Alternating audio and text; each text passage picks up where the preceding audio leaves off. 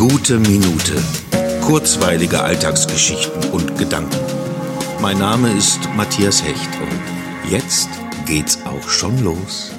Ach, das ist wieder so ein Tag. Fünf Ideen hatte ich, fünf Gedanken, längst formuliert, und keiner hat es in die Endauswahl geschafft. Jeden einzelnen habe ich wieder verworfen. Nicht schlüssig, nicht lustig, nicht verständlich, nicht originell. Den ersten hatte ich schon heute Morgen um 7.30 Uhr.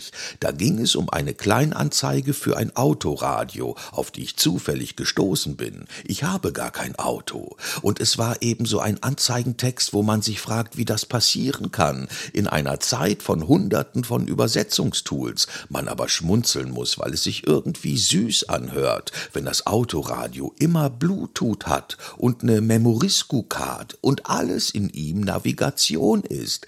Aber gut, ich dachte dann, okay, es soll nicht der Eindruck entstehen, dass ich mich darüber lustig machen würde. Mir fällt schon noch etwas anderes ein. Aber siehe da, das war tatsächlich das Highlight des Tages.